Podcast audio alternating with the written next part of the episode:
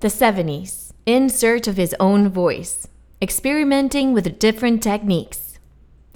In the beginning of the 20th century, Pablo Picasso and Georges Braque were among the first artists to experiment with cubism.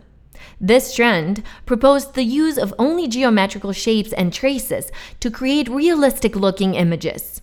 It became immensely popular as it showed once more that the human imagination had indeed no limits.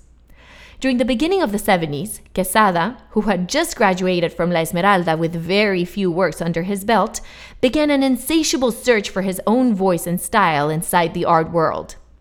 During this period, Quesada's works reflect just that, presenting an incredible array of styles in his creations. From classical portraits to futuristic sculptures and semi figurative imagery, to finally, by the end of the decade, settle on his own signature style.